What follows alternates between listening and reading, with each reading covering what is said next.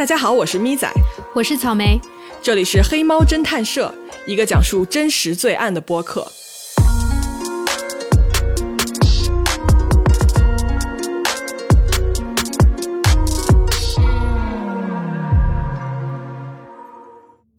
Hello，各位好呀，给大家拜个晚年，晚年快乐。春节期间啊，我们休息了一周啊，怎么说呢？非常爽，非常爽，已经忘记录音这回事了。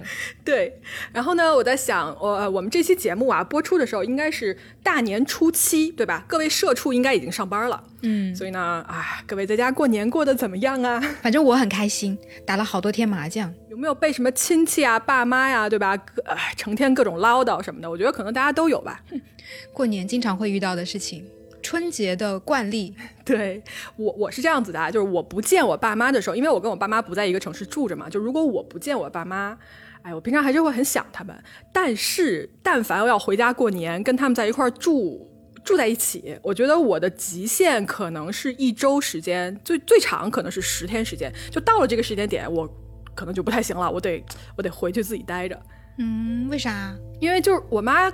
他各种看我不顺眼，你知道吗？我妈会就是各种唠叨我啊，说什么你看你吃这么胖啊啊什么，你老躺着玩手机，你的眼睛会瞎呀 什么之类的。反正就是哎呀，天天听真的是不太行。我反正早点睡啊，怎么还没有睡？对，所以我们今天我为什么要聊这个呀？是因为我们今天的故事是讲的就是亲子关系，就是孩子跟父母之间的关系。完了呢，我们虎年点个题，好吧？这这一次的关系啊，这一次的爸妈啊，在这个中间有个名字叫做什么呢？叫做 Tiger Parents，虎爸虎妈。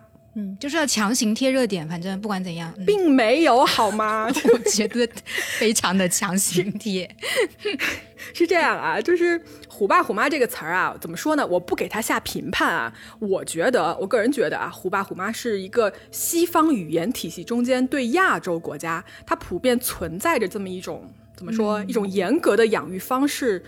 所产生出来的一种刻板印象吧，我真的觉得它是刻板印象，因为你看，在国内其实这件事情提的并不多，因为我觉得严格啊，父母的严格对我们来说，它是就是理所当然的这么一个标准，对吧？嗯，我觉得是文化不同，那你自然养育后代的方式肯定是不一样的嘛。嗯，因为本身这个 tag parents tag tag mother 这个东西，它就是出自一个。华裔的一个一个什么一个教授还是谁他的一本书嘛？对，耶鲁大学一个教授。对，他他写了一本书，然后这本书引发了很大的一个争议，所以才被所有人知道的这么一个名词吧？我觉得算是西方语系的一本身对中国的一个，就是对中国对全亚洲对对全亚洲全亚洲的一个对一个定义吧？刻板印象。嗯，对，嗯嗯，其实你要说这种严格的管教方式，我的童年。就是在这种管教方式里长大的。你看，我六岁学钢琴，然后学声乐，然后我爸妈是从来不让我出去玩的。我觉得好多学音乐的孩子都是这样，你知道吗？然后我当年的那个寄宿学校也不让我们吃零食，这导致什么呢？导致我成年以后啊，我疯狂出去玩，然后我不要命的吃零食，就是。这种你在童年没有得到过的东西，当你长为成人以后，你有自己的控制权以后，你会疯狂的去找补它，或者是说给它做一种代偿，对吧？对对是是是，嗯，对。但我们知道家长管的严啊，其实怎么说呢，是对我们好，嗯，但是呢。首先，它有一个度的问题，然后它还有一个大环境的问题。嗯，比如说，当这种所谓“虎爸虎妈”的这种教养方式啊，在像美国、加拿大这种普遍非常宽松、几乎是放养的一个教育环境下，那它的对比就很明显了。所以，今天我们这个案子呢是。讲的就是在这种亲子关系下面一个非常极端的案子，他的路走得非常非常偏，几乎就让人难以置信，他他居然这么发生了啊！他的发生地呢是在加拿大，这是一个越南裔移民家庭的案子。好，那我们开始啊。Nine one one, what's your emergency?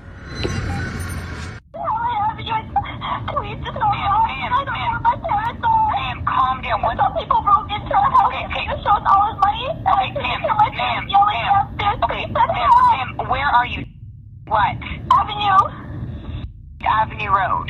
Yes. You spell the, the name? Hello. Yes. Ma'am, I need to know your address. Avenue Road. Can you please spell? In Helen Avenue. My dad just went outside screaming. Ma'am, can you spell the street address for me, please? H E L E N.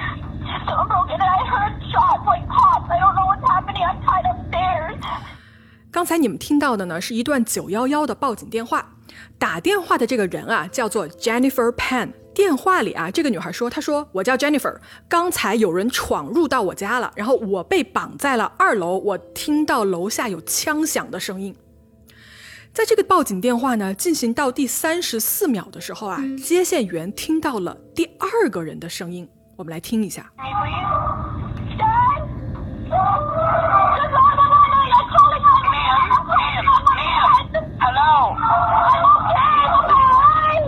都听到了对吧？这时候有一个男的在边上发出一种类似于尖叫或者是说嘶吼，然后呢，电话里 Jennifer 就回应这个男生说：“我没事儿。”然后解释给九幺幺接线员说：“那是我爸，他刚刚跑出屋子外面去尖叫。”接线员就问说：“哎，那你妈妈也在楼下吗？”Jennifer 就说：“我已经听不到她的声音了。”嗯，我记得他的那个里面说了好几次什么。我我不知道发生了什么，我不知道发生了什么。对，就是一个非常紧急的情况下打出了这么一个报警电话。嗯，那么究竟发生了什么呢？这个报警电话里面的女孩为什么求救呢？我们来看一下当晚发生了什么事儿。这个案发时间啊是二零一零年的十一月八号，在冬天。嗯，从当晚的监控视频来看啊，对面的屋子能拍下他们家外面这个就是外围的这个景象嘛。嗯，在当天晚上十点多的时候。有三个黑影靠近了 Jennifer 家住的房子，这三个人啊，直接打开大门就走了进去。他们呢，先是在楼下啊遇到了妈妈梁碧霞，他他们都全家都是越南华裔嘛，对吧？然后他们在二楼看到了爸爸潘汉辉。这三个人呢，立刻先是控制住了父母两个人，说交出钱来。嗯，来抢劫的吗？对，就是进来抢劫的。嗯，这个时候呢，有另外一个人呢上楼控制住了在二楼的女儿 Jennifer。嗯，Jennifer 的回忆中间啊，她当时说她在自己的屋里给人打电话，然后呢，她听到上楼的一个脚步声，但是她意识到这个脚步声不是她爸爸或者她妈妈的。嗯，随后呢，她刚要把自己这个屋里的门打开啊，说看一眼外面怎么着了。嗯，门一打开就看到一把枪顶着她的额头，说给钱。于是呢，Jennifer 就拿出来了自己做家教赚的两千五百块钱，然后又从妈妈的这个床头柜里面啊找到了一千一百块钱，嗯啊，都交给了这几个抢劫犯。毕竟嘛，就是抢劫嘛，对吧？都给你钱嘛，你要钱就是了，你不要伤害我。嗯，那他们走了吗？抢完了钱没有？黑衣人啊，他们在家里面到处就是找啊翻啊，然后把一家三口呢都带到了楼下，嗯，用枪指着这三个人说哪里还有钱。爸爸就说：“哎呀，家里没有现金了，是真没有了。”于是呢，这个时候这三个抢匪，所谓的抢匪啊，干了一件很奇怪的事情。什么奇怪的事？他们把 Jennifer 啊带去了二楼。然后呢，他们用鞋带把这个女孩啊，把她的胳膊和手反绑在二楼的这个楼梯的栏杆那儿，嗯，就把她绑在那儿了。绑完了就放那儿不管了，也没有伤害她。嗯，随后呢，他们把父母这两个人啊带到了这个房子的地下室，把两个人带过去以后呢，他们说你们俩面对墙站好，然后他们就做了一件事情，他们用一条毯子。把两个人的头盖住了，然后你知道我读到这儿，我的心里的那个感觉就很不妙了，你知道吗？我感觉就是人对着墙站，然后你还要盖住他们的头，我觉得这几乎就是一个处决，对，一个处决的一个姿一个姿势了。然后妈妈这个梁阿姨，她最后一句话就是说说恳请你们三个人不要伤害我的女儿 Jennifer。但是呢，很快传来了五声枪响。这三个抢匪啊，直接在背后开枪，然后对准的是两个人的头部和胸口，所以就是这个直接杀人的意图啊，就非常明显了，对吧？就就是要你的命，嗯嗯嗯。那那个女儿呢？女儿呢？这个时候呃，觉得自己安全了以后，不知道这个时候抢匪有没有走啊？她觉得自己安全了以后呢，她就拿着手机打了九幺幺报警，嗯，于是呢，就有了我们最开始听到的那一段九幺幺的报警录音。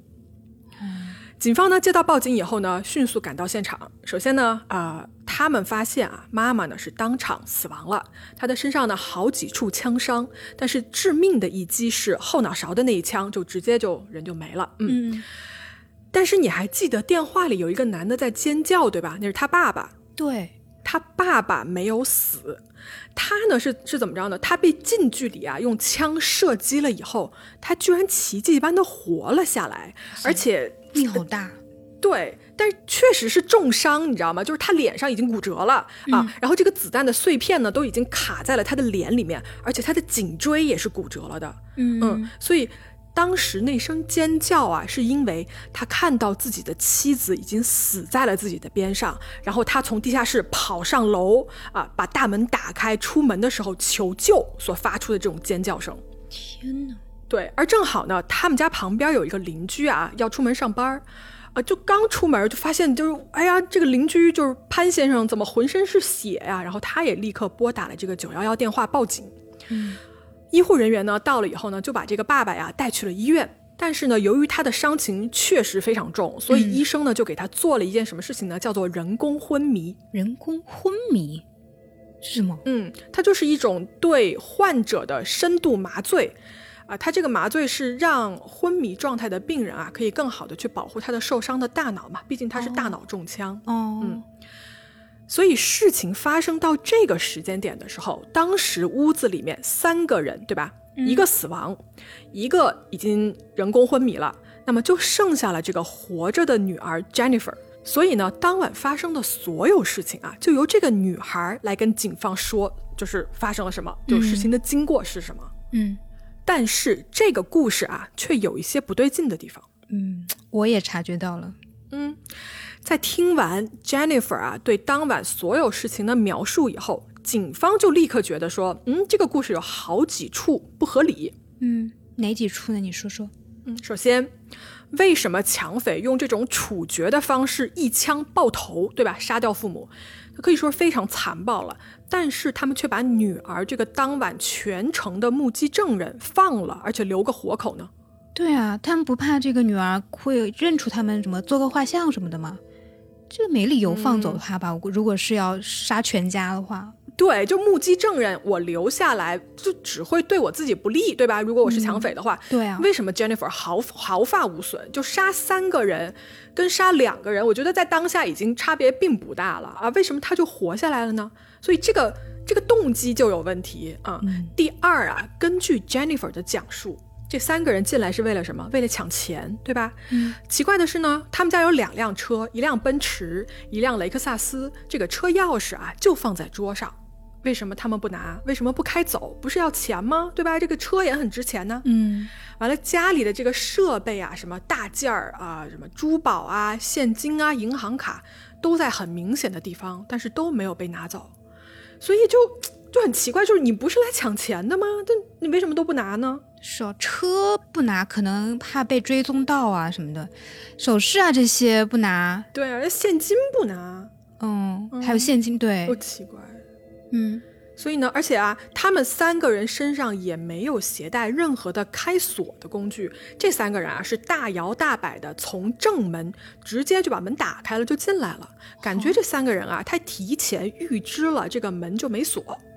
嗯嗯。另外还有一个让警察觉得奇怪的事情呢，是在 Jennifer 的故事里面啊，她的双手不是说她在电话里就说嘛，她说我的双手被反绑在身后了嘛。那请问，如果你的双手被绑得严严实实的，就是反绑在身后，你怎么打电话啊？你这个姿势可以做到吗？对吧？而且他当年拿的那个手机是一个翻盖的手机，他的那个操作难度其实应该挺大的，所以这个姿势也是一个问题。嗯嗯，对我听他那个录音里面，他那个声音很贴近啊，他不对，可能我也是，嗯，对。确实有问题，我也是这么觉得。于是呢，警方呢就把这个毫发无损的 Jennifer 就带到了警局来问话。嗯，They tied my upper arm. Yes. Around the banister. Yes. But my hands were bound together. So your hands bound together, and this is the arm that's the, the strings wrapped around against the banister? Mm-hmm. Okay, so now how can you get to the phone? And how do you make the phone call? 911? Mm-hmm. And do you talk down like that? Yes, I'm yelling at the phone like this. And how can you hear? I turned the volume on max. Yes? So that's exactly the way that you're talking to her against the railing. Mm-hmm. Okay, that's good enough. Sit down.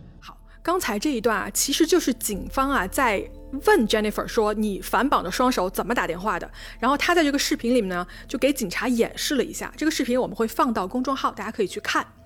在这个视频里面啊，Jennifer 说，她说我的双手被反绑在身后，我的胳膊啊就是大臂嘛，就手肘上方这一部分是被牢牢的绑在这个栏杆上的。然后我的手机呢是放在了牛仔裤的这个屁股口袋里面的。然后警方就问了，说那那你演示一下吧，你怎么拿出手机拨打的九幺幺？Jennifer 啊，就有一种就是非常拧巴的一个角度，你知道吗？就是她拿出，她确实拿出来了，把手机拿出来了，然后她的右胳膊就往这边扭了一下，到了身体的这个右侧，说：“你看我，我就是这么打电话的。”然后警方就说：“那那你现在这个姿势，对吧？你的手还是在你的这个大概你的臀部这个位置，说你的这个手啊，离你这个嘴和耳朵很远呢，你怎么讲电话呢？”对，他说：“我就对着我就对着电话吼啊。”啊！警官又问了，他说：“那你怎么听得到就是听筒里面对方的声音呢？”Jennifer 说：“我就把音量开到最大了呗。”我看这个视频的时候，我是觉得他那个那个姿势不说很奇怪哈。然后那个警察问他他怎么打电话的时候，很明显他停顿了一秒钟，就是我感觉他就在嗯我在思考我应该怎么说呢？就是那那一秒钟，我觉得很明显，大家可以去看一下。对，就是他被问到了那种感觉。对对对。是，于是到这儿啊，Jennifer 呢就算是吧，就就就算他过关吧，就算是解释了他打电话这个姿势的疑惑。但是呢，因为这会儿能说话的只有他，对吧？一死一伤只剩他，所以警察也拿他没什么办法。过了几天呢，Jennifer 妈妈的葬礼啊，在当地的一个教堂举行。警方呢，其实有默默派人去观察现场这个 Jennifer 的举止啊，还有她的表情，想说看看这个女孩有什么反应。结果呢？回来这个警探说啊，说 Jennifer 在葬礼上整场都异常的平静，她没有哭，也没有崩溃，什么都没有，丝毫没有任何情绪的波动。那你想象一下吧，就是如果有人入侵你们家啊，把你绑起来啊，开枪还打了你父母，你怎么可能这么平静呢？就是不太对劲。嗯，虽然说每个人他处理这种悲伤，或者是说他悲伤表现出来的感情不不一样吧，但是我觉得，嗯，还是值得怀疑的。就是如果我是警方的话，我肯定觉得这是一个需要去了解的点，就是要不这个女儿她是不是情绪有什么不对劲，或者她隐瞒了什么事情？对，嗯，那他警方他他们有没有后来有没有找到什么确凿的证据去证明这个女孩有问题啊？啊，你听我慢慢说啊。这个时候有一个警察就觉得说，那要不然我再回去听一下那个报警电话吧。结果他一听就发现这个电话里面也有不对劲的地方。嗯，我就是觉得电话不对劲。嗯，我们不是听到说爸爸发出过那一声尖叫吗？Jennifer 啊，他说他爸爸是当时在往房子外面跑去求救。那试问，如果你是这个爸爸，你的妻子已经死在你旁边了。而他被杀之前的最后一句话是：“请不要伤害我的女儿。”嗯，那么你幸存下来以后，为什么不是第一时间去楼上看看你女儿怎么样了呢？对啊，嗯，这就不合理。对，而且就是反而你的第一反应是你要跑出房子去求救，完全不管你的女儿，并且啊，当时这个报警电话里面你可以听到 Jennifer 一直在楼上叫他爸爸，说 “hello hello”。但是这个时候，他爸爸已经完全不回应他，不理他了。为什么？说明了什么？难道这个女儿本身对他来说就是一个威胁吗？在这一切都存疑的时候啊，这个爸爸老潘他醒了，他从这个人工昏迷中间啊苏醒了过来。哇塞，真的命大。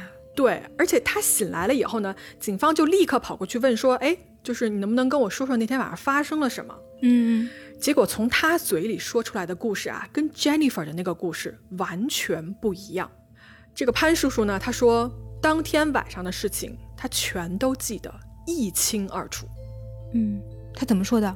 这个爸爸说啊，他说当天晚上他记得说 Jennifer 跟这三个进来抢劫的人是认识的，而且他们当晚啊是像朋友一样在说话。然后他爸爸还说 Jennifer 的手啊根本就没有被绑起来，全程他都是自由的在房间里面自己走动。所以到这个时候呢，警方的猜想就得到了印证。他们再一次把 Jennifer 带到了警局，并且开始调查这个女孩，说她到底是谁，对吧？为什么她说出来的故事全都像是编的？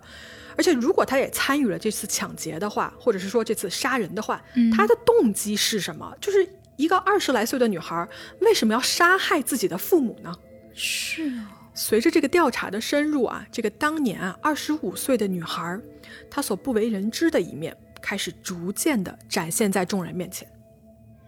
好，我们来看一看啊这个家庭的背景，这是一个在加拿大的越南裔家庭，他们呢有着很多移民家庭共同经历过的故事。嗯，这一家人，妈妈对吧？梁碧霞，爸爸中文名叫做潘汉辉。他们其实呢是越南的华裔后代，但他们呢是在越南出生和长大的，对吧？算是越南人。在七十年代末期的时候，这两个人呢通过难民的方式呢就移民到了加拿大，随后呢在多伦多登记了结婚。婚后啊，他们生了一儿一女，大女儿 Jennifer，嗯，一九八六年出生，属虎，嗯，有点巧，有点巧，对，嗯，儿子呢是一九八九年出生的，叫做 Felix。这一对夫妇呢，在加拿大也是靠自己的本事赚辛苦钱。我觉得啊，很多亚洲的移民啊，过去以后都非常的勤劳，他们都是靠自己的双手，对吧？一点一点把生活过得好起来。嗯，是的。我其实，在国外念书的时候，我看到过很多那边街上的流浪汉。但我个人的经历啊，是我从来没有看到过亚洲人在街上乞讨这件事情。感觉我们亚洲人只要有手有脚，就不会靠别人的施舍过日子，你知道吗？而且我们的文化也是那种鼓励勤劳致富啊，对吧？不会坐吃等死那种。嗯，大多数吧，只能说是。嗯，因为因为我不在日日本留过学嘛，日本嗯，流浪汉还是挺多的。对，可是你观察到的跟我说的不是一个事儿。我意思是说，哎，你别说日本了，其实每个国家都有特别多那种就是底层的啊，食不果腹的可怜人。但如果你看移民的话，你想一下，这中间有很多人，他们是费了九牛二虎之力，对吧？心中抱着这种对更好生活的一个向往，他们去到另外一个国家的。那这一类人呢，我觉得一般他们会靠自己的双手来改变生活。所以呢，咱俩说的其实不是一类人。反正这么多年啊，我在外面是从来没有看到过这种情况的。哎，也有可能别的朋友看到过吧。反正我自己是确实没有。嗯，哎，说回来啊，说回来，潘氏夫妇呢，当时呢，在加拿大的安大略省啊，这么一个汽车的零部件制造商呢，找到了工作。爸爸呢，负责工具和模具的制造，妈妈呢，就负责这个汽车零部件的制造。我觉得，哎，挺硬核的，啊，就是两个人还是确实有点本事的。哎，对。随后呢？俩人在多年的打拼下呀，存下了一笔钱。到了二零零四年的时候呢，这个时候已经二十多年过去了嘛，两个人呢，终于在当地的一个叫做 Markham，就是一个亚裔聚集的这么一个地方，买了一栋房子啊，然后买了两辆车，一辆雷克萨斯，一辆奔驰。我们刚才也说过了，当年他们的存款也是达到了二十万美金什么的，就是零四年的时候嘛，就我觉得也这钱也不少了，不少了，嗯，生活应该是蛮富足的那种状态了。对对对，但是就其实啊，这其实是当地的一个很普通的一个中产生活的一个水准。嗯，但是对于这两个白手起家的移民来说呢，这是他们辛辛苦苦赚来的钱，对吧？就很敬佩嘛，因为他们很勤劳啊，确实也是自食其力啊，这么一点一点积累起来的。嗯，不容易。与此同时呢，他们也用一切的方法保证说，说他们两个的孩子也能拥有其他小孩所拥有的一切。但是问题就来了。这两个人啊，一辈子辛辛苦苦打拼至今，所以他们对孩子的教育方法呢，是一种非常控制的教育方法。比方说什么呢？他们会跟孩子设立非常多的目标，并且呢，给予他们极高的一个期望，甚至啊，是有一点那种，就是我这辈子啊，我们这辈人实现不了的事情，就靠你们来实现了，就类似这种。啊，方法是不是很耳熟？大家听着，挺耳熟的。是 Jennifer 呢，在四岁的时候啊，这个女儿她在四岁的时候呢，就被爸妈要求去上各种各样的兴趣班。她开始呢学钢琴，并且就是花了大部分的时间啊去训练这个花样滑冰。她的父母呢希望她成为奥林匹克花样滑冰冠军。嗯，突然 Q 到了冬奥，怎么回事？哦，今晚。今晚是冬奥开幕式，是吗？我都没有看，为了录节目。对，嗯，所以这期的节目已经想，节目的标题我都已经想好了。冬奥加油吗？主播对都特别篇，主播为了录节目错过冬奥的开幕式，什么鬼？好好，以及呢，这个 Jennifer 啊，她还在学校呃学习演奏长笛，什么就是各种兴趣班上的特别多，你知道吗？就跟我的童年真的很像。嗯，跟大部分的小孩都差不多吧，就被鸡娃的感觉。对对对，没错。嗯，结果呢，这个学校的同学嘛，就说说，哎呀，就是这个 Jennifer 她的爸妈呀，对她的监视也是很严格的。比如说，每天下课以后，潘家的父母啊就会准时来学校接她啊，管得特别严，一点儿都不不能离开他们的视线。就这个女孩呢，她如果想出去跟小伙伴一块玩的话，那是没有这种自由的。另外，你知道吗？就是美国、加拿大那边有那种高中毕业的舞会，你知道吧？就我们美剧什么的、电影里面会经常看到。对啊。嗯，就是大家都打扮的特别美，呃，然后还有个男伴一起去跳舞，就那种那种聚会啊。嗯。结果 Jennifer 她是不允许被参加的，因为父母呢觉得说这会分散她学习的精力，对吧？你就天天好好学习就完了，你不要想别的。跟男生交往这件事情呢，那就是更加是天方夜谭了，就怎么可能嘛，对吧？Jennifer 每天的任务呢就是学习、学习再学习，没有尽头的一个学习。嗯。当他身边的同龄人呢都在享受生活的时候。Jennifer 呢，就是被家长管得死死的，她完全呢没有任何的自由，也没有任何的决定权。哪怕啊是到了上大学的年龄，二十多岁的 Jennifer 也被严格要求说，你不能参加任何派对，不能沾一点点酒，是你大学放学了，你就得马上回家接着学习。这太过了吧？我觉得这就有一点太过于控制了，对对对对。我爸妈虽然管我管得严，但是是中学阶段管得非常严，就高考完以后，我爸妈完全就不管我了。对，义务教育时间之内是还是要好好学习，天天向上。大学就是真的靠个人了。是，嗯，所以很多他们这个 Jennifer 身边的人啊，把这些事情看在眼里，他们都觉得说，哎呀，就是这个女孩啊，就她父母这种方式确实是太具有一个控制性了，是很压迫的那种教养方式。怎么说呢？让人很窒息吧？我觉得我看到这儿，我都有点窒息。对，而且主要是什么？就是它的对比实在是太明显了。嗯，你看这种同龄人过的是什么样的日子？那种欧美国家你这种高校的那种课余生活，就超级丰富的。你知道吗？我最近看了那个有个叫《亢奋》的美剧，已经演到第二季了。啥东西？它就讲的是那种围绕着，嗯，什么性啊，然后吸毒啊、援交啊这种。嗯，美国高中小孩可能会出现的各种生活的问题。高中小孩搞这个，就离谱。对，就就有点像什么性性教育，那个片叫啥？Sex Education，我知道。对对对，嗯，像性教育的升级版、升级版、邪恶版、黑暗版。好吧，就看完就一个感受，就是美国中高中生是不用学习的。我没有看到他们在学习，就一直看到他们在玩儿，各种玩儿，就是那种玩儿，就是不还不是国内的那种玩儿，是那种玩儿。嗯，哪一种啊？行行行，我我懂我懂我懂。嗯，对，有兴趣可以看一下。好吧，我我觉得那还好吧，一般般。一般般。话说回来，就是 J Jennifer 是 Jennifer 吗？Jennifer 对于这种严苛严苛的这种管教，他自己本身是怎么回应的？或者他他就他有去好好的去解决这个事情吗？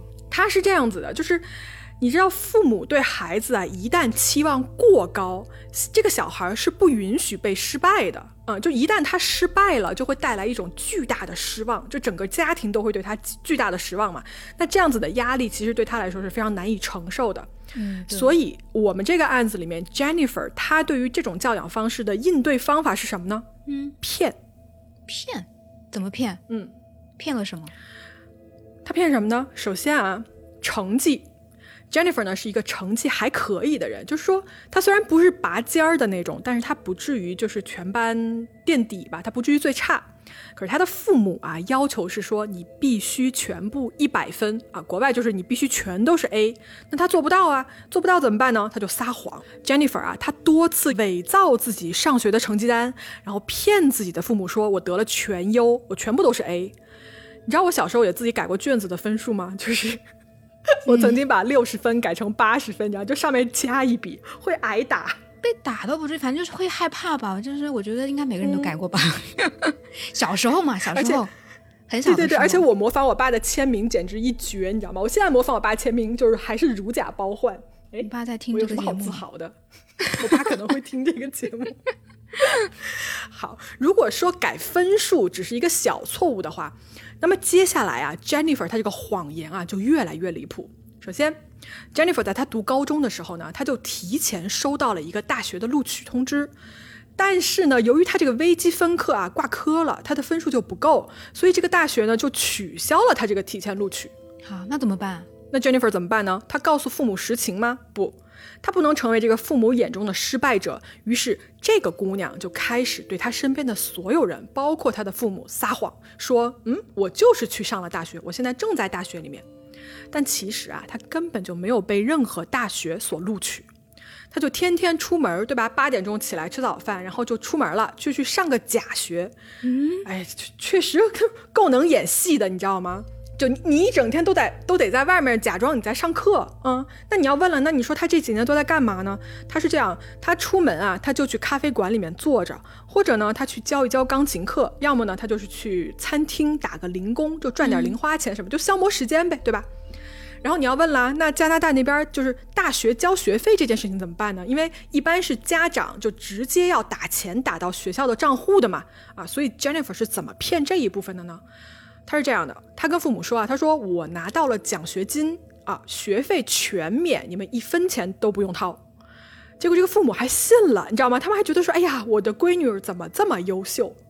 这这这个怎么会被骗呢？我在想，嗯嗯，而且你们都知道啊，如果你说一个谎，那么意味着你接下来要说更多的谎，因为你根本就圆不回来。嗯，对。那句话怎么说来着？一个谎言要要用一百个谎言来换，来圆。对，所以这个 Jennifer 啊，她就在说谎的路上越走越远。她后期啊还撒谎说，她说我接受了多伦多大学药理学专业的一个录取通知书。他甚至啊还买了这种二手的教材，另外他还观看了这种就是呃药理学的相关的视频，以便干什么呢？制作这种课堂笔记本，然后给他父母看。他还天天回家跟父母说：“哎呀，我们班今天这个同学又怎么怎么样啊？啊，明天那个教授又怎么怎么，就是演戏做戏做全套，你知道吧？然后他其实是在演一个他父母想要他成为的样子，就是一个医学方面的人才。”因为什么呢？这是他爸爸一直以来的一个梦，他希望自己的女儿能够进入这个医疗系统。为啥呢？这也在强人所难。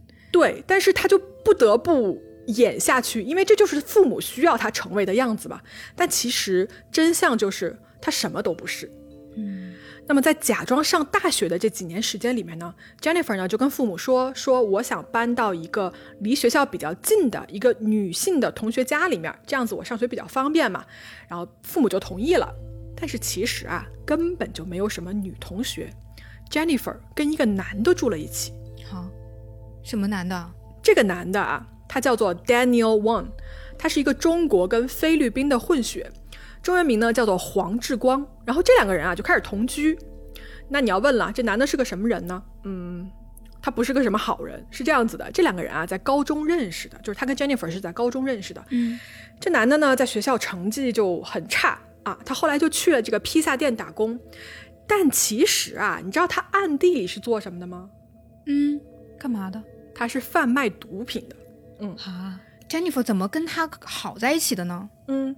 你说为什么这俩人在一块儿啊？我觉得啊，我自己分析，如果是 Jennifer 这种被严格管教出来的这种限制很多的小孩儿，这个男的身上有各种各样的所谓坏男孩的特质，你知道吗？就是违法犯纪，所谓这种事情，在叛逆、脑子对，在脑子不太清楚的这种青少年看来，可能是一件非常酷的事儿啊，所以这俩人就混在一起了，嗯。我看到有个故事的版本是说，呃，这个黄志光跟 Jennifer 是在乐队认识的，因为这个黄志光他吹长笛还是吹哪个乐器吧？嗯，呃，Jennifer 他本身也是乐队哈，他是学钢琴的嘛，嗯，就在乐队认识。然后有一次去欧洲旅行还是去哪旅行，呃，去一个音乐厅的时候，Jennifer 是有哮喘还是什么病吧？当时就发作了，然后。这个呃，黄志光就照顾了他，Jennifer 当时就感觉到哦，他是被人呃照顾了的，关爱了的，所以当时可能就是嗯心动了吧，心动了，有这么样一个故事，嗯，对，反正呢这俩人就在一起了。随后呢，时间一下就过了好几年，这个假装的多伦多大学学位也应该假装毕业了。那毕业以后你要工作呀，对吧？工作你怎么办呢？Jennifer 就接着撒谎，他说我在当地的这个儿童医院做志愿者。那问题就来了，这个时候啊，Jennifer 的父母他已经起了怀疑，首先，你没有任何在工作在医院工作的这个制服，哪怕你是一个志愿者，你应该也有专门的衣服。嗯，另外呢，你在医院工作，你不管怎么着，你是个工作人员，你至少要有一个工牌吧？他也没有。于是父母呢就开始留了一个心眼儿，就开始查他。我感觉可能是，呃，还大学的生活，这个父母可能不太了解，但是工作的生活，就是工作的这种情况，父母应该还是比较了解的，所以。这个时候他们才察觉有是有点不对劲，嗯，于是呢，他俩呢就父母啊，有一天就说，他说，哎，闺女啊，我们直接去你上班的地方看一看怎么样啊？去看一看你的工作环境啊，对吧？认识一下你的老板啊、同事什么的。其实这个要求也不过分嘛，对吧？我妈好像也干过同样的事情，嗯嗯，我妈也干过。Jennifer 呢，她就她就直接吓尿了，因为就没有啊，这一切都是编的呀。但她也没办法，她就只好硬着头皮就把父母带了过去。于是呢，走进这个医院以后啊，他就在进门以后，这女孩就迅速消失了。她她去哪了呢？她躲在这个医院的急诊室，躲到她父母走掉为止才出来。这一段经历就让父母觉得说，哎，哪儿不对劲，你知道吗？就更加怀疑他。完了，第二天啊，这个父母就打电话给谁呢？给那个 Jennifer 声称一起同住的这个女同学说，哎，我闺女是不是住你们家那儿啊？然后这个女同学说，哈，没有啊。结果，哎，你看，谎言瞬间就拆穿了。嗯，对，其实这种 谎言回头看真的很容易拆穿的，只要稍微多问一个人。对，嗯，就有不也不是说这个 Jennifer 她的谎言说话的技术有多高明吧，可以骗过多少人什么的，而是你撒谎的那个人正好就是他太过善良了，或者他正好就想保护你，他选择相信你。对他就是太过相信你。对。于是呢，这一天 Jennifer 回家以后啊，父母就开始了对他的轮番逼问。在这个连番的轰炸下啊，Jennifer 就终于承认说自己的一切啊，工作、上过的大学、过去的几年的生活全是假的，全是我编的。包括这个男朋友黄志光也被全盘托出了，就全都告诉了父母。那你想啊，这个父母得知了这一切之后，他们的这个震怒，可想而知，对吧？就该有多生气。嗯，我觉得如果我是他的父母啊，我发现说过去的四五年我都生活在一个巨大的谎言里面，我觉得搁我我也崩溃。对啊，而且这个谎真的撒的太大了。对，这个父母应该是对，那这个父母之后应该怎么惩罚这个孩子？想想就很可怕。是这样子的，他们就开始了新的一轮管控。怎么管控呢？首先，他拿走了，他们拿走了 Jennifer 一切的通讯工具，比如说手机啊，没收；笔记本电脑想都不要想，对吧？就是你彻底切断了跟外界的联系。父母呢，也让他辞去了在餐厅打工的那个工作，就是他只能在家里待着，唯一可以外出的机会是出门出门去教钢琴课。但是 Jennifer 啊，她只要出门，她回来以后，她的父母就会去检查她的车的这个里程数，以确保说她没去不该去的地方。至于那个男朋友啊，Jennifer 就是直接被强制分手啊，被命令说你要彻底断了这个关系啊。那 Jennifer 照做。这个时候她多大了？二十二四、二三、二十二吧。大学刚毕业嘛，嗯，这个时候应该是一个完全的进入社会的一个状态了，这还能成年人呀？对，完全的是成年人了。这个时候还能听父母的吗？嗯，是这样子的哦，在这种高压政策下呢，Jennifer 其实是过得非常压抑的。毕竟已经你是一个这么大的一个成年人了嘛，那他就只能说我表面上服从，那暗地里呢，对吧？他可能就是。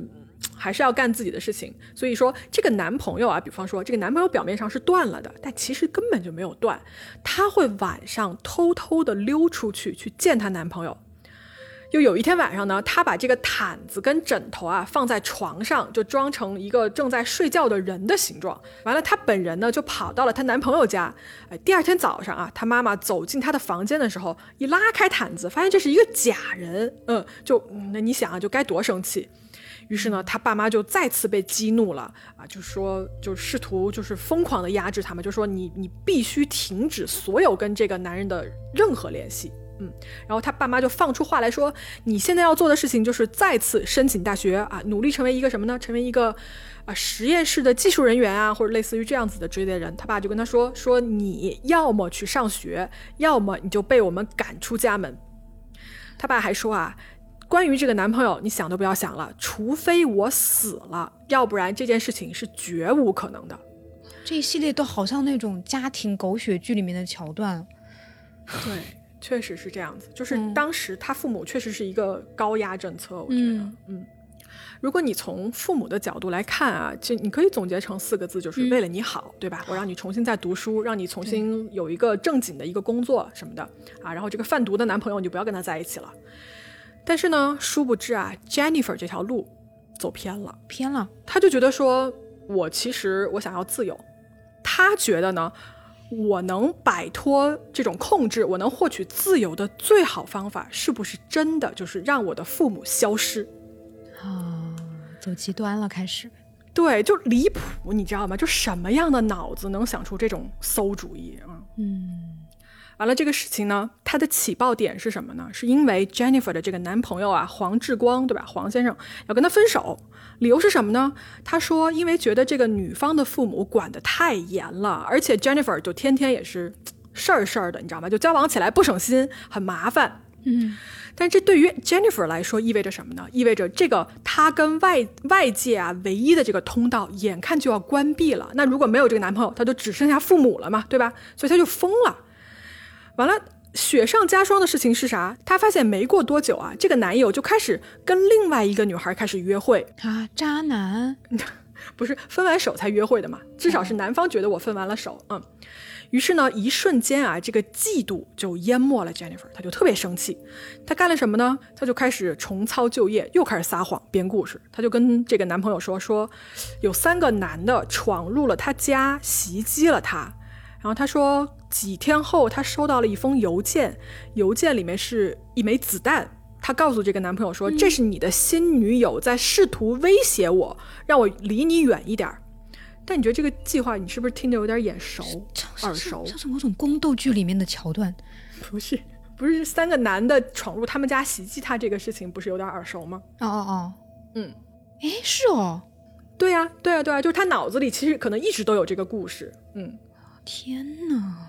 所以感觉啊，Jennifer 已经在这种偏执跟这种撒谎的路上，就形成了一个习惯了。她就是不择手段的，可以去做任何的事情，可以去编任何的故事，只要能达成她的目的，她都会去做。嗯，主要他之前的撒谎都算是比较成功吧，就是某种意义上的成功。嗯，所以他可能觉得撒谎真的是可以成为一种解决方案。对，就有用。嗯，对。所以呢，时间呢，我们就来到了二零一零年的这一年的春天。这一年呢，Jennifer 呢跟她之前的一个朋友啊就重新联系上了。完了呢，这俩人聊天的时候呢，这个朋友就说：“哎，说我曾经一度生气，气到说想把我老爸给杀了。”根据后来 Jennifer 的口供啊，他说这个朋友的这句话也不知道是有心还是无心，但是呢，突然间就让他觉得说：“哎，有了一条出路。”嗯，因为你记不记得他爸不是说就是你不能跟这个男朋友在一块儿嘛？除非我死了嘛。嗯，对。Jennifer 就觉得说呢。那如果没有我爸挡在我跟我男友之间，那我们俩是不是早就喜结连理了，对吧？那既然你这么碍事儿，我不如就把你干掉吧。结果呢，他就问他这个朋友说：“哎，那你要不要给我介绍个人？我想把我爸妈给做掉。”就 就离谱，你知道吗？然后这个朋友还真给他介绍了一个人，他们商量好是什么啊？在他爸爸工作的单位的停车场把他爸给杀了。然后呢，这几个人就一拍即合。啊，Jennifer 就付给了这个人一千五百美金。结果啊，这个所谓的要去动手的人呢，他拿了钱却没办事儿，就属于一个黑吃黑。那怎么办呢？就 Jennifer 他也不敢报警啊，对吧？你报警怎么说？说啊，这个杀手没有干活，麻烦你们抓一下。嗯吃了哑巴亏，这属于对，所以这个事儿就只能这么算了。就即使被骗了，那就只好认了。但是想做掉父母这个念头啊，就一直在 Jennifer 的脑子里面就开始生根发芽。时间呢又过去了几个月，Jennifer 这个时候呢就又跟她之前那个男朋友就和好了，他们俩又重新在一起。这一对儿啊在一起以后呢就不干好事儿，你知道吧？他俩呢就真的开始商量说我要着手来处理杀害父母这件事情，而且啊他们的计划远不止杀人这么简单，他们计划是杀人以后要拿着父母的财产，大约是五十万美金啊，然后一起两个人远走高飞。天哪！嗯，这个男朋友黄志光呢，他不是他不是贩毒吗？对吧？他就结交了一些社会上面就是不三不四的人，于是他就真的找到了所谓的职业杀手来执行这个计划。嗯，就是开头的那几个人。对他呢，这个黄志光啊，他找到了三个人，然后定价是两万美金。杀手就还说说，哎呀，我们一般对吧，都是两万美金。不过呢，你俩算熟人啊，给你俩打个五折吧，一万美金就可以把这件事情给办下来。价格谈拢了以后呢，这几个人就决定说，好，那十一月八号就是我们约定动手的日子。那么时间就来到了十一月八号这天。这天晚上是一个非常非常普通正常的一个晚上。Jennifer 在二楼的这个卧室里面看电视，她爸爸呢在旁边看一个就是越南的一个报纸。到了晚上大概八点半左右，他就准备要上床睡觉了。然后他妈妈呢，就是这个梁阿姨啊，她就出去跳舞了。她呢大概就是九点半，晚上九点半的时候回到了家。回到家以后呢，她就上楼换了个睡衣，然后走到一楼的客厅里面准备看电视。嗯，这个时候他妈妈到家是九点半嘛，五分钟过后，也就是九点三十五分。在二楼自己卧室里面的 Jennifer 就给外面早早埋伏好的这三个人打电话，他们呢大概聊了几分钟的时间。他随后啊走下楼啊，他就假装跟爸妈说：“哎呀，晚安呀，我要睡觉啦。”然后他就跑去偷偷的把这个前门的锁给打开了。所以现在这所房子就属于一个谁都可以进来的状态了，就没有任何防备了。嗯，在十点零二分的时候。他们家对面的那个监控摄像头啊，拍到了 Jennifer 房间的灯开始一闪一闪，就是一开一关，闪了好几下。其实呢，这就是 Jennifer 在发信号说可以了，你们快来。哦，嗯，随后他就用这个手机啊，给外面的人发了一个短信，短信上面写着什么？写着 VIP access，什么意思呢？VIP 通道已开启啊，这是什么东西？就离谱，你知道吗？就 VIP 干啥？VIP 杀人吗？就通道去杀人吗？就暗号吧，可能是也怕怕被警察发现，做了一个这样的暗号。我觉得他们就是在开一种非常讽刺的玩笑，就是觉得杀人这件事情很好玩，你知道吗？就过分。不会吧？太可怕了，亲爸亲妈哎。对，嗯。于是呢，这三个杀手啊，就直接从他们家大门就推门就进来了。嗯。进房间以后呢，他们其中一个人啊跑到楼上控制了爸爸，然后另外一个人呢就去假装抓住了 Jennifer。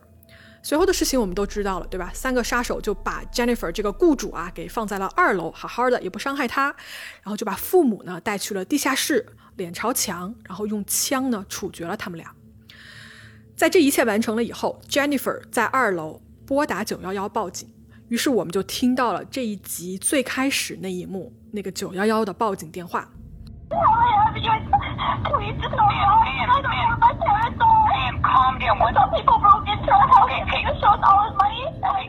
可是啊，在这个过程中间，Jennifer 和那三个人没有想到的是，爸爸没有死，而且他浑身是血的跑到了屋外，一边尖叫一边求救。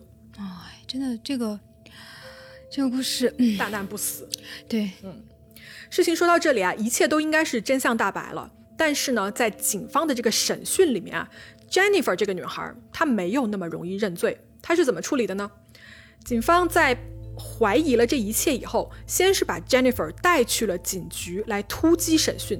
她是一个连续了九个小时的一个审讯啊，就是不停歇的问话，试图攻破啊她这样一个就是心理防线吧。嗯。终于呢，这个女孩的防线开始一点一点崩塌。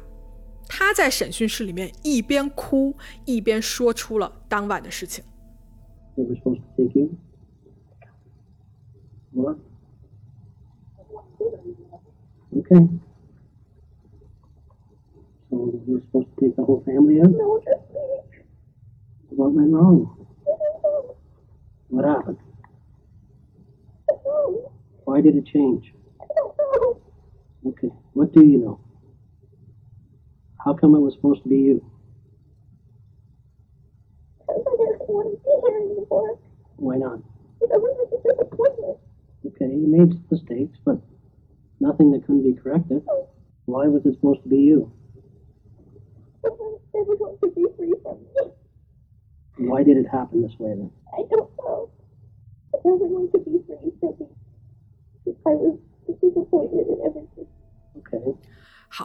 刚才那段录音啊，你们可以听到说，警官其实在审讯中间用了安慰他的一种方法。他说：“哎呀，我们知道你这些年都经历了什么，对吧？你说出来吧，你说出来就好一点了。”结果呢，他就真的开始说。从这个视频可以看出啊，从肢体语言上来说，他当时是坐在椅子上的，然后他整个人呢是把头埋在了膝盖里面，一边哭一边说。但是他说的第一句话是什么呢？他说：“It was supposed to be me。”什么意思呢？就是要死的难道是他？啊，是这个意思啊。果然啊，对他就不认，他说死的不应该是我父母，而应该是我。那大家就就一脑袋问号嘛。是啊，对，所以果然这个女孩啊，她就是狡猾，她哪怕所谓坦白的时候，她还是在说谎，习惯性说谎。对，她的这个说法是什么呢？她说：“我承认我就是买凶杀人了，不过呢，这个凶手过来要杀的不是我的父母，而是我。”张口就来啊！嗯，我们来看看他怎么编的啊，这个故事。他说：“你看啊，我爸妈不让我见我男朋友，那我活着还有什么意思呢？对吧？我呢就曾经尝试过好多次我自己去自杀，但是我自己就下不了手，所以我就花钱请人来杀我。那我就想请问，如果事情真的是这样子的话，为什么三个杀手进来不杀你，而杀了这屋其他所有人，就单你一个人还活着呢？对吧？警方又不傻，这种谎言能信？” Jennifer 的律师啊，就跟警方解释说：“说，哎，我跟你们说啊，是这样子的，Jennifer 呢，当时是想取消这个交易的，就是他可能最后一秒反悔了，他不想死。但是这三个杀手啊，是那种就是收了钱我就必须办事儿啊，我停不下来。”意思就是说，你可以取消你的订单，但是呢，你得付违约金，对吧？也就是一万块。那 Jennifer 就说：“哎呀，那这活你都不用干了，那这钱我肯定不会给你啊。”结果呢，塞尔就记仇，呃，就进来以后呢，就为了报仇，或者是说为了给他一个教训，就来他们家把他的父母给杀了。那这样一来啊，你有没有感觉说，在这个故事里面，Jennifer 把自己宅的是一干二净，就所有事情都不关他的事儿？对吧？就是我买凶自杀啊，最后一秒我反悔，但是呢，因为钱财纠纷，他们进来寻仇啊，杀了我父母。你看我长得像不像一个受害者？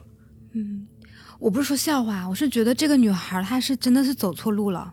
嗯，就是她这么好的编故事的能力真的是很可惜，就就她完全可以去做其他的事情。嗯，进你看那个《解放西》没？就是《解放西》最新的一季，有个小孩儿。啊，没看，有个那个啊，是吗？啊，你不要剧透。那那你回去，那你回去看一下。没事，你先说吧，你先说。对，那里面有个小孩，就是他也是家庭的原因，就说谎。他把他那个谎说的，就开始警察都相信了，就相信他说的是真的。那个读小学的那个小啊，对对，读小学的，上周的啊，对对，上周的是吧？那个也是撒谎成性，就是很可怕。对，然后当时警察说他是挺聪明的，就是他的聪明如果用在了对的地方。对，就是可以，但是他聪明如果用错了地方就不行。这个这个女孩就明显的是那种，就是把她的聪明用错了地方。对，我觉得是。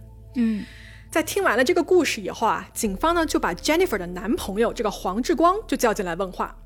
结果一问啊，发现说这俩人事先根本就没有串好供。为什么呢？这个男友啊，他一进去，他全交代了。他说：“对，没错，Jennifer 的目标就是她的父母，从一开始到最后从来没变过。另外呢，这个男朋友还交代说：说我给了他一张全新的手机 SIM 卡，是用来专门联系这三个杀手用的。警方就查呀，就发现说 Jennifer 事后啊，确实是把这一张 SIM 卡给扔了。”但是呢，他用的这个手机还在呀，对吧？你的短信记录又不跟着你的 SIM 卡跑，你是留在手机上的呀，所以他就扔了个寂寞，就是所有的短信记录还在那儿。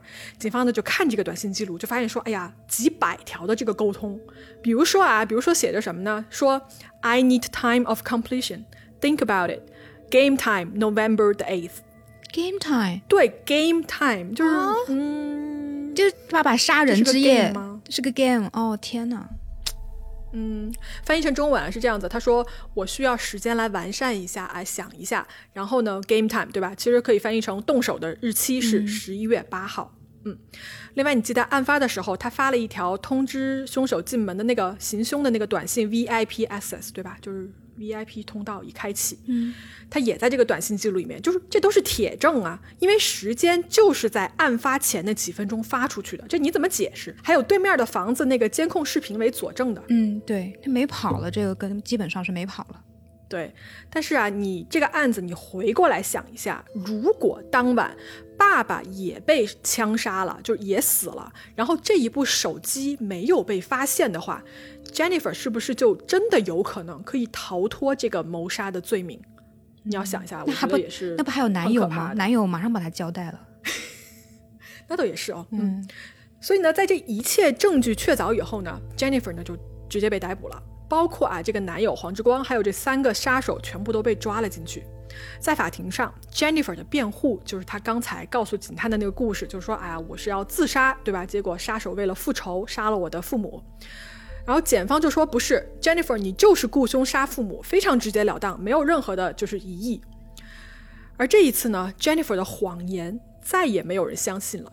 在二零一四年十二月十三号这天。Jennifer 和其他这几个人啊一起被定了罪，在法庭上啊，陪审团听取了双方的陈述以后，他们得出了一个统一的结论：Jennifer 因为谋杀母亲和企图谋杀父亲，被判终身监禁二十五年不得假释，并且呢，他被法庭命令说禁止他再次联系所有这个家里面幸存下来的家人。Jennifer 的男友和这个三个杀手中间的两个人啊，也同样被判了无期徒刑。还有一个杀手呢，是因为跟检方达成了一个认罪协议，所以判的稍微轻一点儿，十八年的这么一个有期徒刑。所以呢，目前来说啊，直到今天，Jennifer 还在加拿大安大略省的一个女子监狱里面服刑。其他几个人呢，也被关在了不同的监狱里面。呃，其中有一个杀手啊，已经在监狱里面去世了，二零一八年的时候死了。嗯，那 Jennifer 的父亲呢？因为潘先生他现在怎么样了？就是他之后一直生活在一个非常大的阴影里面。他跟媒体说，他比如说失眠，对吧？噩梦，他有一个非常严重的焦虑症，让这个人他已经没有办法再正常的工作了，没有办法再去过一个正常的生活了。其实我觉得特别能理解啊，毕竟谁经历过这样的事情，我觉得日子都没有办法再。正常的继续下去，因为你你养大的，你一手养大的闺女啊，就是想杀你们这件事情，已经杀了杀了自己的妻子，对，就非常近就可以，已经把你都可以杀掉了。嗯，就他其实是死里逃生嘛。是他爸爸呢，对外发表了一个声明，然后在声明里面呢，他说希望女儿可以认识到自己的错误，成为一个正派的人。嗯，希望吧，但是我觉得。也不是很乐观。他出来的时候，不是不是他出不来啊，他无期吧？他二十五年以后可以申请假释，所以是其实是没有人假释他吧？他自己可以申请假释，假释是自己自己可以申请。Parole 对，嗯，那希望吧，希望，毕竟四十九岁，可能还有一个几十年的未来嘛。但你看他爸爸的这个声明里面，还是希望他做一个正派的人，就是对女儿还是还抱有希望。就不说还抱有希望吧，就是还是在祝愿他。但是我觉得，我觉得他女儿也应该是完全听不进去他父亲的话了。嗯，不知道。他可能会反着来，就是你让我成为正派的人，好，那我成为一个不正派的人，那就不知道了。但我的角度其实是说，你看这个父亲在经历了这么大的创伤以后，最后还是希望女儿能做一个好人。包括你看他，他母亲死之前的最后一句话是让这些劫匪不要去伤害他们的女儿，就真的就是。你说他们管他管的严吧，确实是特别严。但你看看这个，可真的是可怜天下父母心，还是一心想为他好，对吧？他们的出发点肯定是为了他好嘛。对，只是用错了方式，可能是用错了方式，就是这个方式是不适合他的。是的，嗯。所以其实我后来查了一下，在美国呢。仅在美国而言，嗯，不是全世界范围而言，美国而言，就是杀父弑母这件事情，他们那边每年大概会发生二百五十起，就这么多，我都惊了。嗯嗯，如果你要分类的话，就是说你为什么为什么这些小孩要杀父母呢？甚至这些小孩是已经成年了的人啊，他为什么要去杀害自己的父母呢？有三类。一类是什么？一类是父母严重的虐待这些孩子，所以小孩反击的过程中间把他们杀死了。第二类是说这个凶手啊有着严重的精神疾病，他已经分不清谁是谁了，就是他都杀啊，或者是说他就是特定要杀自己的父母，但是他是其实是精神不受控制的。第三种，我觉得就是我们今天的这个案子反社会人格。这种人呢，他会因为一点点小事情就杀人，比如说想要父母的遗产啊，想要摆脱控制，想要自由。我觉得 Jennifer 就是非常非常典型的这其中的一员。嗯，完了，我自己的一个想法就是，我觉得不知道为什么一个二十五岁，你想他当年二十五岁嘛，我不知道他为什么想不明白一个道理，就是你想要自由，你想摆脱控制，其实有非常多的方法。为什么你要杀人？就这么极端的方法，你为什么要去走这条路？而且，杀人的后果你怎么承担啊？就哪怕你真的完成了完美的犯罪，你你杀掉自己的父母，你在这个愧疚里面，你怎么过自己的下半生？我觉得以我一个。正常人的思维，我是无法理解他的这个脑回路的。就别说你完美犯罪了，你这个犯罪也也挺挺不完美的，对吧？就挺傻的，就一下就被人拆穿了。可以说是。对对，那你待在大牢里面待一辈子，对吧？就说你待二十五年吧，你这难道就是你想要的自由吗？就不知道，不知道他真的不知道他为什么这么做，就就有什么不能好好解决，就非要杀人就。嗯，太离谱。他可能就是不会这种解决方式，他的解决方式就一个，就是撒谎。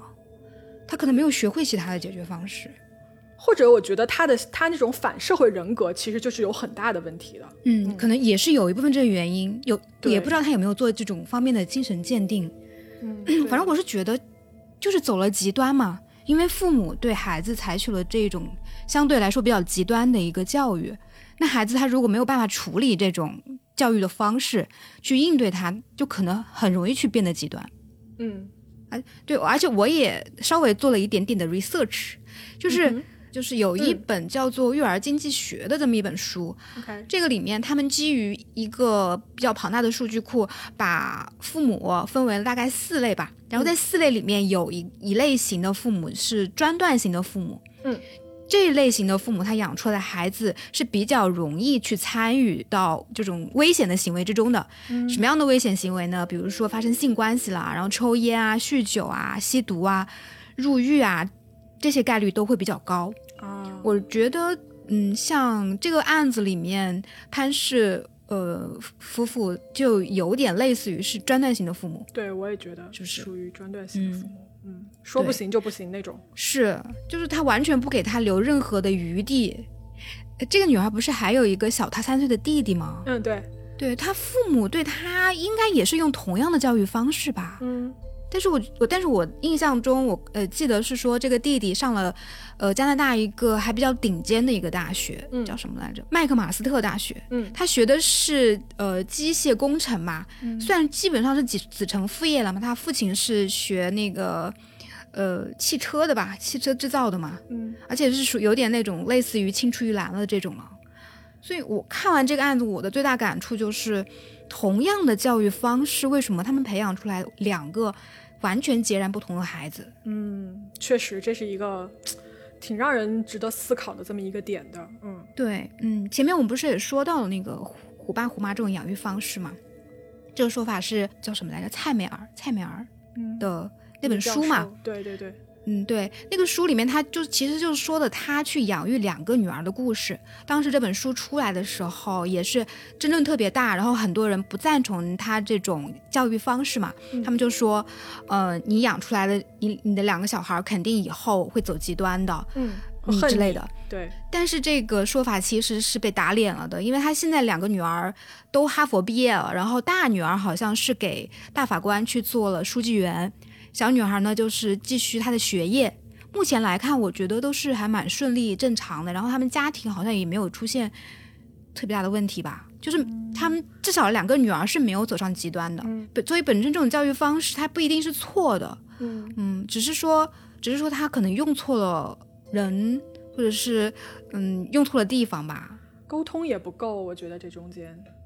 嗯，对，沟通也不够。对，而且我想，如果当初 Jennifer 她不是学滑冰啊，然后学音乐啊，那她如果用她如果是学的音乐，然后继续自己的人生的话，那会不会完全是不同的故事呢？嗯，对对对，我觉得你说的还是挺有道理的。但是这一切现在已经不可知了，对吧？因为发生的已经发生了，过去没有办法修改了。嗯，是的，嗯，反正也是一个挺悲伤的故事吧？对，非常非常悲伤的这么一个故事。哦，对了，嗯。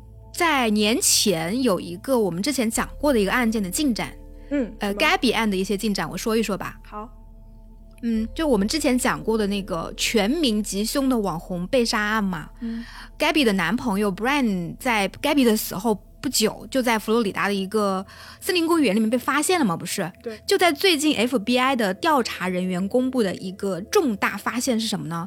在这个男友 Brian 死去的那个沼泽吧，他们就发现他尸体的那个沼泽附近，不是发现了一个包包吗？包包里面还放了笔记本什么的吗？嗯。然后那个笔记本里面，Brian 写着他承认了这个他是他杀死的 Gabby。然后同时，调查人员还呃公布了，就是说他们证实，Brian 曾经在 Gabby 被勒死了之后，假装成 Gabby 去发送了短信给 Gabby 的家人。就是你说的是没错的，确实是那个短信是他发的。嗯嗯嗯嗯，所以这这个发现基本上就可以确定 Brian 就是杀害 Gabby 的凶手了。嗯，这个案子也算是基本的尘埃落定了吧？嗯，落下一个帷幕了。是，但是凶手其实大家。早就知道了嘛，只是最后就知道坐实了这件事情。是的，嗯，好，那我们啊今天的故事呢，就给大家先聊到这儿啊。黑猫侦探社，我们下周再见哦，拜拜，拜拜。